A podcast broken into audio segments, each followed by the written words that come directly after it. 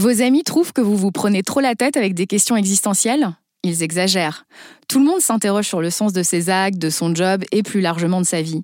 Moi, par exemple, je me demande souvent qu'est-ce que ça veut dire accroître ses possibilités? Est-ce que c'est se dépasser, sortir du cadre imposé, prendre des risques, contourner le système, casser les codes? Bon, je vous cache pas que c'est souvent difficile de trouver des réponses. D'ailleurs, est-ce que quelqu'un sait comment élargir son horizon, accroître son champ des possibles? Eh bien oui, quelqu'un sait.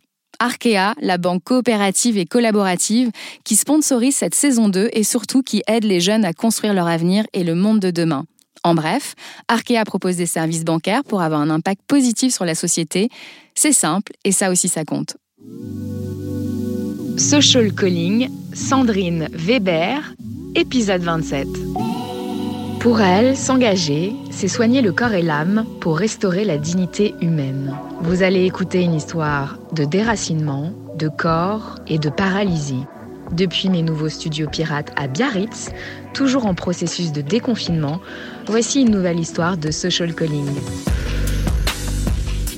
Moi, ce que je veux, c'est que la patiente euh, elle puisse rentrer chez elle et prendre soin d'elle. Parce que de par mon expérience, j'ai compris que ça commençait par soi. Maintenant, mon leitmotiv, c'est euh, savoir aimer, c'est savoir s'aimer. C'est vraiment ça qui prime chaque journée de mon travail et de ma vie, du coup. Pendant le confinement, je me suis inscrite à une formation pour devenir enseignante de yoga Kundalini. Je sais pas vraiment ce qui m'a pris, mais en tout cas, c'est là que j'ai rencontré virtuellement Sandrine. Et toujours virtuellement, pendant 40 jours, avec Sandrine, on s'est levé ensemble à 4h30 du matin, on a pris des douches froides et on a médité. Bon, dans cette galère, vous en doutez, Sandrine et moi, on a rapidement créé des liens. On se marrait bien. En tout cas, au début. Jusqu'à ce jour où cette brunette pétillante et lumineuse m'a raconté comment son corps l'avait lâché brutalement au point de lui donner envie de mettre fin à ses jours. C'était vers 3h ou 4h du matin, puisque moi c'est toujours euh, l'heure où euh, je fais des terreurs nocturnes depuis toute petite, depuis bébé, j'ai des angoisses à ces heures-là. Et donc je me réveille brutalement. Euh, parce que je sens que mon cœur euh, s'emballe. Et donc j'ouvre les yeux, j'essaye euh, de bouger et je me rends compte que tout mon corps sur la partie gauche est paralysé, mais de la racine de mes cheveux jusqu'à la pointe de mes pieds. Je sens ma nuque raide, mon bras, euh, ma jambe, mon pied. et là, dans ma tête, je me dis, ok, je fais un AVC. Je suis en train de crever. Et donc à l'époque, j'avais un compagnon et lui, justement, dormait à ma gauche. Dans l'intérieur, je me dis, je, veux crier, je veux l'appeler, mais j'ai aucun son qui sort de ma bouche, quoi. C'est-à-dire j'ouvre la bouche et il n'y a rien qui se passe. Et j'essaye avec mon pied de lui donner un coup, je ne peux pas bouger mon pied, j'essaye de bouger mon bras, je n'y arrive pas. Et là, je me sens vraiment emprisonnée dans mon corps. C'est horrible. Et lui, il ronflait, euh, vraiment, il se rend compte de rien, euh, il, ronfle à grandes eaux. Euh, et, j'ai envie de pleurer, j'ai envie d'hurler, j'ai tout qui me traverse et il n'y a rien. Je me sens comme, ouais, morte, quoi. Mais à l'intérieur, c'est plein de vie. Donc j'essaye de me rassurer en disant bon bah non c'est pas un AVC parce que tu étais encore là donc t'es pas morte. Et puis bah, je décide vu que à l'inverse mon côté droit bouge, je décide du coup de sortir du lit par la droite. Donc j'étais vraiment au bord du lit. Le lit était très très bas, on était sur un futon, donc je réussis à tomber sur la droite. Bon, ça le réveille toujours pas avec le bruit. Et là, je, rampe pour sortir de, la chambre. Et j'étais en colocation avec ma sœur à l'époque. Et j'arrive jusqu'à la chambre de ma sœur et j'arrive même à me remettre debout, quoi, en poussant euh, sur ma main droite. J'arrive à réveiller ma sœur et là, elle me regarde et elle, elle comprend tout de suite. J'essaye de lui parler et là, j'ai des sons qui sortent, mais patate dans la bouche. C'est-à-dire bon, bon, bon, bon, bon. Et là, elle panique de suite. Et donc, elle appelle tout de suite SOS euh, médecin. Elle décrit les symptômes et elle dit Ok, on vous envoie euh, une voiture de suite. Après, j'ai eu des sons dans les oreilles, comme des acouphènes, un espèce de son qui tournait autour de moi, des grésillements dans les oreilles. Donc, euh, j'étais là, mais pas là. Le docteur arrive et là, lui, très serein, hein, il prend mes constantes, il regarde euh, très rapidement. Euh, Et lui, aucun doute, il dit Ah non, non, mais je vous rassure, elle fait ni un infarctus, ni un AVC, elle fait un burn-out. Moi, j'entends à peine le truc. Donc, il me fait faire des exercices pour me respirer, me calmer. je sais pas, ma soeur, elle de la musique. Enfin, bon, je sais même plus ce qui se passe, quoi. Et j'arrive à redescendre calmement, enfin, une fois que j'étais plus calme, moi il m'explique que bah, là, c'est une grosse, grosse crise d'angoisse qui se manifeste, que c'est mon corps qui se parle, que ma vie n'est pas du tout en danger, mais que bah, effectivement, là, c'est un, signe d'alarme très puissant. Ça a été le premier d'une longue série, c'est-à-dire que ce phénomène, il s'est reproduit plusieurs fois, moins fort. Celui-là, ça a été vraiment le, plus fort. Après, j'ai eu des crises de paralysie devant la porte. Je me préparais pour aller au travail je mettais la main devant la porte et là, le corps se raidit et je ne peux pas appuyer sur la porte. J'ai eu aussi des crises comme ça où je devais partir en week-end chez des amis, arriver euh, dans le train, je mets la main sur la porte du train, je ne peux pas monter dans le train. Donc ça a duré six mois, hein, des histoires comme ça, vraiment avec ce corps qui domine tout le reste et qui m'empêche, qui me paralyse complètement, qui me bloque et qui me dit Sandrine, c'est stop quoi. Comment tu fais pour te soigner à l'époque? Donc au départ, le médecin me dit on va vous calmer, parce que moi du coup après, euh, avec ce terrain anxieux que j'avais, bah, j'ai développé vraiment des anxiétés nocturnes et des insomnies. Donc j'ai quasiment pas dormi pendant justement ces six mois. Donc euh, il m'a dit on va vous donner des trucs pour dormir, on va vous donner des anxiolytiques, etc. Et je me dis j'accepte. Et là en fait c'est pire pour la première fois de ma vie, je me rappelle, on partait en vacances justement avec mon copain, on était en Espagne, et euh, pour la première fois de ma vie, une nuit, je me dis, je me fous en l'air. Je peux pas gérer ça, je vais pas y arriver. Et en fait, toute la nuit, je me suis battue contre mes propres démons. Dès 5 heures du matin, je, suis redescendue, et là, mon copain s'est levé, je lui ai dit, écoute, là, faut que j'arrête les médicaments. Et à mon retour, j'ai pris tout de suite rendez-vous avec le médecin, qui là m'a dit, bon, bah, ok, on arrête les médicaments, donc on va se mettre au sport à fond. Alors moi, je ne suis pas euh, une grande sportive à la base. J'ai fait beaucoup de danse et un peu de natation, mais voilà, il me dit non, mais là, il faut vous prendre un coach et là, vous vous entraînez au moins quatre fois par semaine. En fait, le sport va vous faire fabriquer euh, des hormones de bien-être et puis va vous inviter à dormir parce que le corps, il va être fatigué. Et c'est ce que j'ai fait. Et ça m'a sauvée. Ça m'a sauvée. Donc j'ai fait de la boxe, ils venaient me chercher à 5 heures du matin, on allait euh, faire du footing, j'ai fait du VTT, j'ai fait euh, bah, de la natation, euh, j'ai évidemment fait du renforcement musculaire, des abdos, des trucs, des bidules, enfin plein plein de choses. Il m'a accompagné quasiment pendant un an. Et puis, bah, en parallèle de ça, j'ai commencé après à m'ouvrir à d'autres choses au niveau de l'alimentation, au niveau des huiles essentielles, au niveau de la lithothérapie j'ai de moi-même commencé l'exploration de toutes ces médecines douces et parallèles.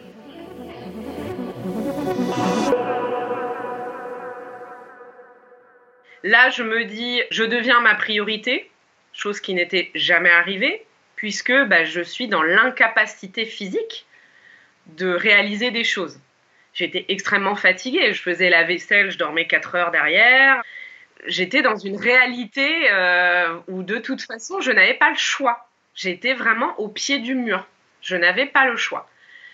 Donc j'ai commencé en effet à me dire, ok, tu fais les choses pour toi d'abord avec le corps que tu as. Et c'était un corps que j'avais beaucoup malmené par le passé. Et là, je me suis dit, bon, ok, il faut lui apporter de la douceur, il faut essayer de prendre soin de lui. Et ça m'a forcément ouvert l'envie de prendre soin du corps des autres, mais beaucoup plus profondément. Et ça m'a interrogée sur le sens de mon métier. Je me suis dit, euh, l'esthétique, c'est ma vocation. Depuis l'âge de 14 ans, j'avais dit à mes parents, moi, voilà, je vais être esthéticienne pour prendre soin du corps, mais dans le sens où moi, j'ai une nature, un don spontané pour mettre en valeur par euh, les couleurs, les tissus, les vêtements, depuis que je suis adolescente, toutes mes amies me disaient Toi, c'est toujours bien accordé comment tu t'habilles, tu sais bien mettre en valeur ton corps, malgré que j'étais en surpoids en fait. Et donc j'arrivais facilement ça à le transmettre aux autres, mais on était sur l'image extérieure.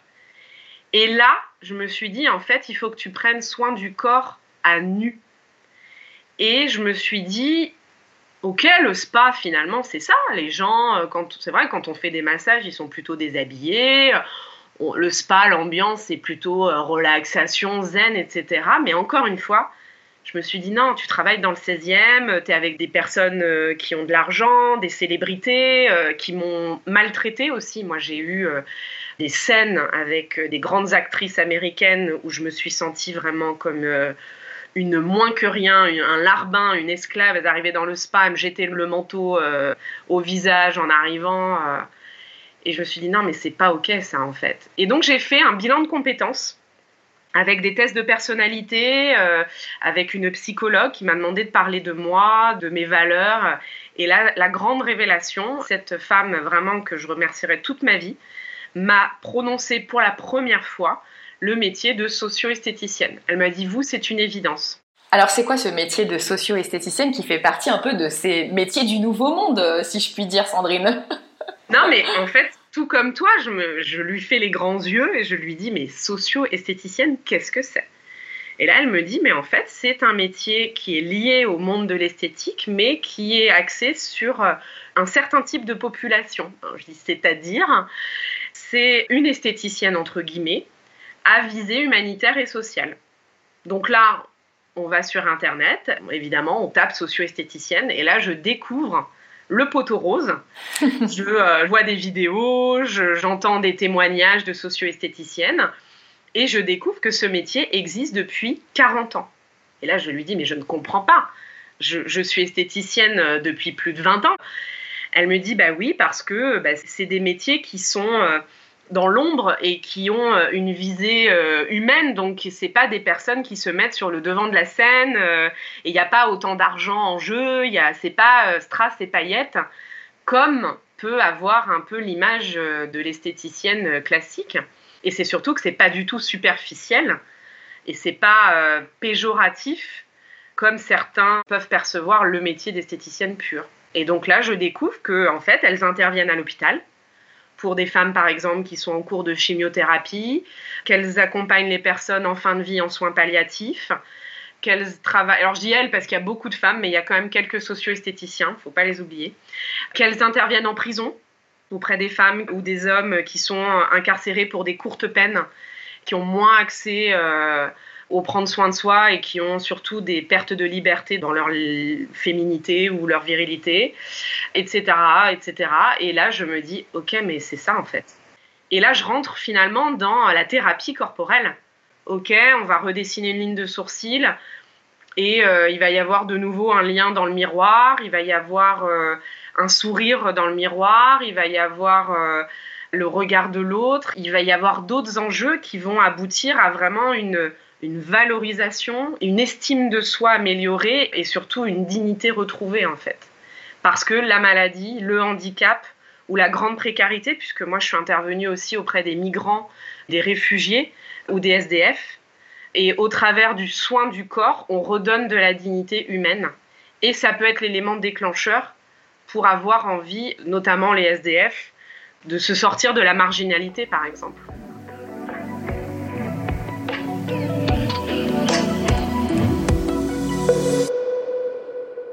Moi, s'engager maintenant, c'est vraiment lier le corps et l'esprit, mettre en valeur la personne telle qu'elle est, lui redonner la possibilité d'être dans son authenticité, dans sa souveraineté. C'est-à-dire que je travaille beaucoup sur l'autonomisation. Moi, ce que je veux, c'est que la patiente, euh, elle puisse rentrer chez elle et prendre soin d'elle. Parce que de par mon expérience, j'ai compris que ça commençait par soi avant d'aller à l'autre. Donc Maintenant, mon leitmotiv, c'est euh, savoir aimer, c'est savoir s'aimer. Et c'est vraiment ça qui prime chaque journée de mon travail et de ma vie, du coup. C'est vrai que j'ai appris que, en fait, j'avais euh, un corps et j'avais euh, une âme. Et moi, soit j'étais dans l'un, soit j'étais dans l'autre. Parce que plus jeune, par exemple, j'étais très connectée à mon âme. Petite, j'étais très croyante, je faisais mes prières, j'étais vraiment. voilà, donc je nourrissais mon âme sans nourrir mon corps. Après, j'ai du coup nourri mon corps sans nourrir mon âme. Et là, voilà, je suis vraiment euh, maintenant dans, l'alliance des deux et dans une dimension vraiment holistique. C'est-à-dire vraiment sur, OK, comment je peux dans chaque geste de mon quotidien être dans le respect de moi-même, de ce qui me fait vibrer dans mes valeurs et dans une reconnexion aussi à l'humanité et à la Terre en général. C'est-à-dire que de par cette expérience aussi de vie parisienne, puisque moi à la base je suis euh, de la campagne et euh, ça fait 11 ans que je suis à la ville, en fait je me suis déracinée. Et je suis euh, voilà, rentrée vraiment dans le robot parisien, l'archétype qui oublie de regarder les arbres, qui oublie de sentir les fleurs, alors que j'étais née là-dedans et que ça m'apportait un bien-être petite. Donc tout ce chemin, il m'a permis finalement de retrouver la petite Sandrine, la petite Sandrine intérieure qui finalement euh, existait au tout départ de mon existence, quand j'étais dans mes premières années de vie et que j'ai laissé de côté.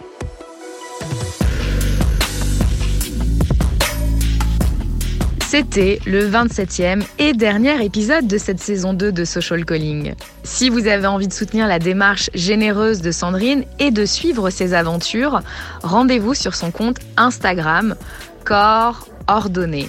Quant à moi, je vous souhaite un bel été et je vous retrouve à la rentrée pour une saison 3 de Social Calling où nous continuerons tous ensemble à nourrir le patrimoine historique de l'engagement. Je vous embrasse, prenez soin de vous et n'ayez pas peur de sauter dans l'inconnu. Écoutez toujours votre petite voix intérieure. À bientôt!